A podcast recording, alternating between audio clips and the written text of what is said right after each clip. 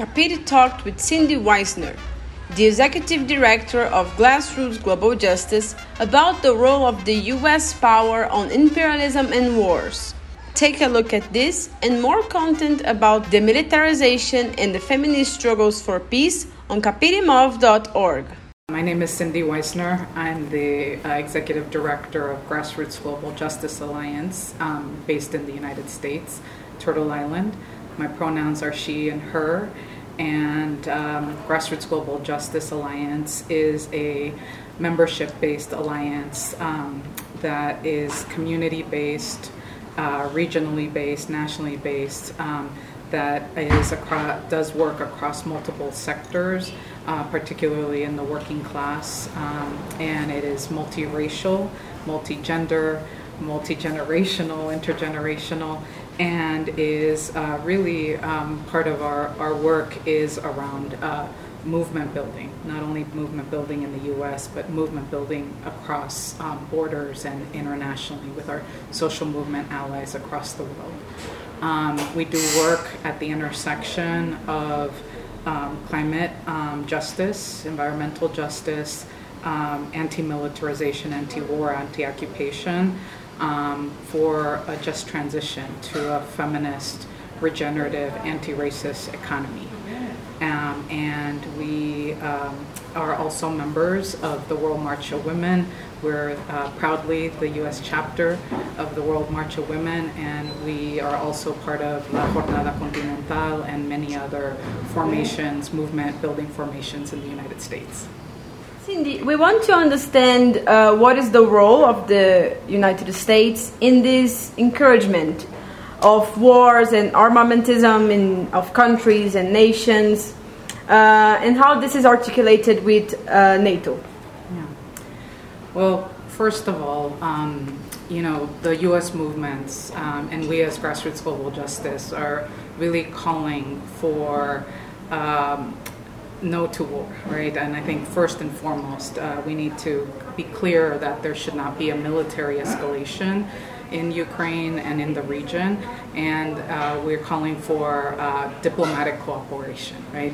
And that we are pressuring, we know that it's our role to pressure the Biden administration, our government, to take um, those steps, right? To take those steps and to ensure that this does not become, one, a bigger issue in the region, but also that. Um, you know, that we also understand the, the, role the U.S. plays and, and this moment that Biden, I think, is trying to set himself up as put the U.S. back into a superpower position and not to use this opportunistically, right?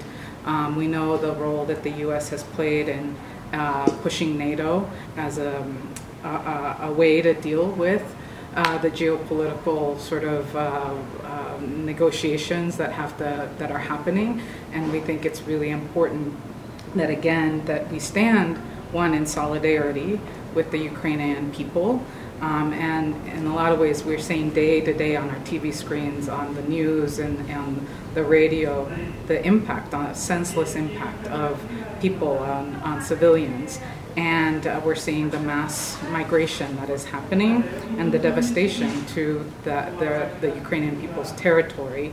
Um, but I think that it's important that um, that the U.S. Um, government not uh, we know uh, the use of of uh, power and bullying that it historically has done. In fact, I was thinking back as it's been 31 years um, since 1991, since the first Iraqi uh, massacre, and, and so much of what happened there was again a senseless war where there was no weapons of mass destruction, where Iraq was devastated. But what we saw was a huge level of um, profit, particularly by U.S. Um, transnational corporations, um, and like what we're seeing now, um, immediately the stock of uh, companies like Raytheon and Lockheed Martin um, having incredible uh, stock gains in the matter of 24 hours or within the first week of, of, of this war, um, uh, this, uh, this invasion. And I think that that's, those are the things that we have to be able to make those connections, right? Um, you talked about the Biden position, and we want to, to know, to understand uh, how the grassroots movements in the U.S. have been dealing with uh, Biden's agenda and his positioning, uh, the positioning of his government uh, toward towards war and imperialism. On one level, we're very glad that uh, we are not living under the Trump regime. And I think that that's really important um, because of what we've seen, um, you know, even in terms of the statements that Trump has made in terms of support of Putin and in support of the, the, the invasion. On one level, that's a, a different uh, positioning, and we have to understand that nuance that Biden has at this point um, chosen different, uh, uh, a different sort of mechanism of, of doing sanctions. But we also know we are critical of sanctions because we know that also sanctions uh, don't kill immediately, they kill slowly, right? And part of what the grassroots um, movement and the peace movement and the anti militarization movement has basically made a calling, right? Again, to uh, choose um, diplomatic um, efforts to actually uh, put pressure for there to be diplomatic uh, sort of ways to deal with the, the, the conflict that is happening there. Um, we saw an unprecedented amount of millions and millions of dollars be released by the US Congress to then send military aid right to the Ukraine. And I think that to us, um, you know, many times uh, it, it gets juxtaposed around sort of like the fights that we've been in the past period around ensuring a people's bailout, ensuring to deal with the needs of the communities that have been impacted so direly because of the pandemic. And we, um, it's not a choice of either or, or the, taking care of the people in the US, but I think it's being able to see that when the Congress and the president has political will, they're able to release money.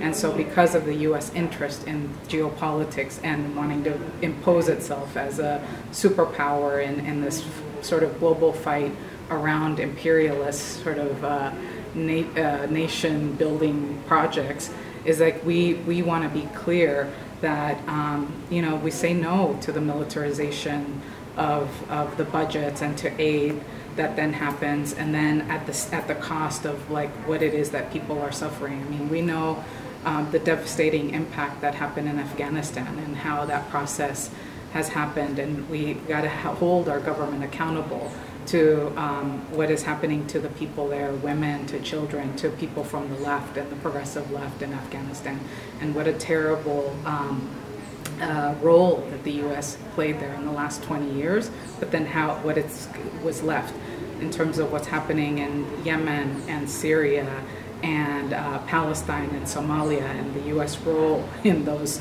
in those conflicts and in, in the in the position that it takes. And I think it's important for us to be making those connections and being able to talk about what is solidarity with those impacted people because of war and militarization and occupation and the role of U.S. particular transnational corporations, and to be able to say that uh, we don't need uh, this to be another. We know another layer of this is a resource war. You know, we know about the fossil fuel um, sort of impact um, in terms of the power that the Ukraine and that region has and Russia has, and and and it's a moment for us to be able to call for um, an immediate decarbonization, right, of, of the moment. It's like so people are worried about gas, but people are also, we, I think it's a moment for us to call on people's sensibilities to actually say that uh, we need to divest from, you know, fossil fuel. We need to divest from militarization. We want peace. We want uh, sustainability, and we want actually a different sort of uh, paradigm that we want to be living in. And I think that's a, an opportunity for us in the movement to raise those issues, particularly in this moment that we're still living in the pandemic. What are the paths and the horizons of feminist movements um, for the construction of peace? Uh, we mean, um, how does feminism contributes for peace? So we've been part of a process um, in the United States with um, other sister organizations. Um, uh, one of them being Women Cross DMZ, which has been calling for the stopping of uh, the Korean War. uh, one of the longest wars in, in sort of U.S. history, and calling for the reunification of Korea, along with Madre, um, which is another organization that does that supports again sort of a peace agenda and, and women's and feminist movements globally.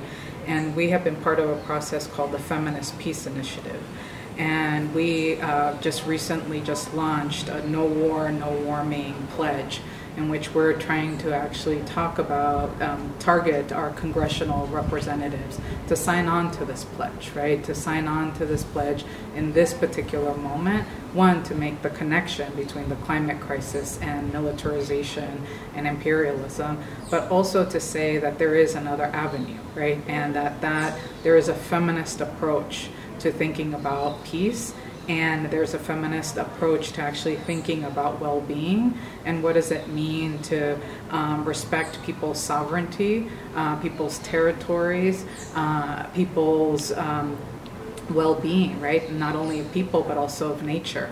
And part of that that work that we're trying to do is is both utilize it as an opportunity to educate folks around the interconnections, around our fights against anti-militarism, um, and uh, the climate crisis, um, but also uh, utilize this moment to put pressure on our government um, to be able to again be uh, push for cooperation and diplomacy as a way to resolve issues and problems.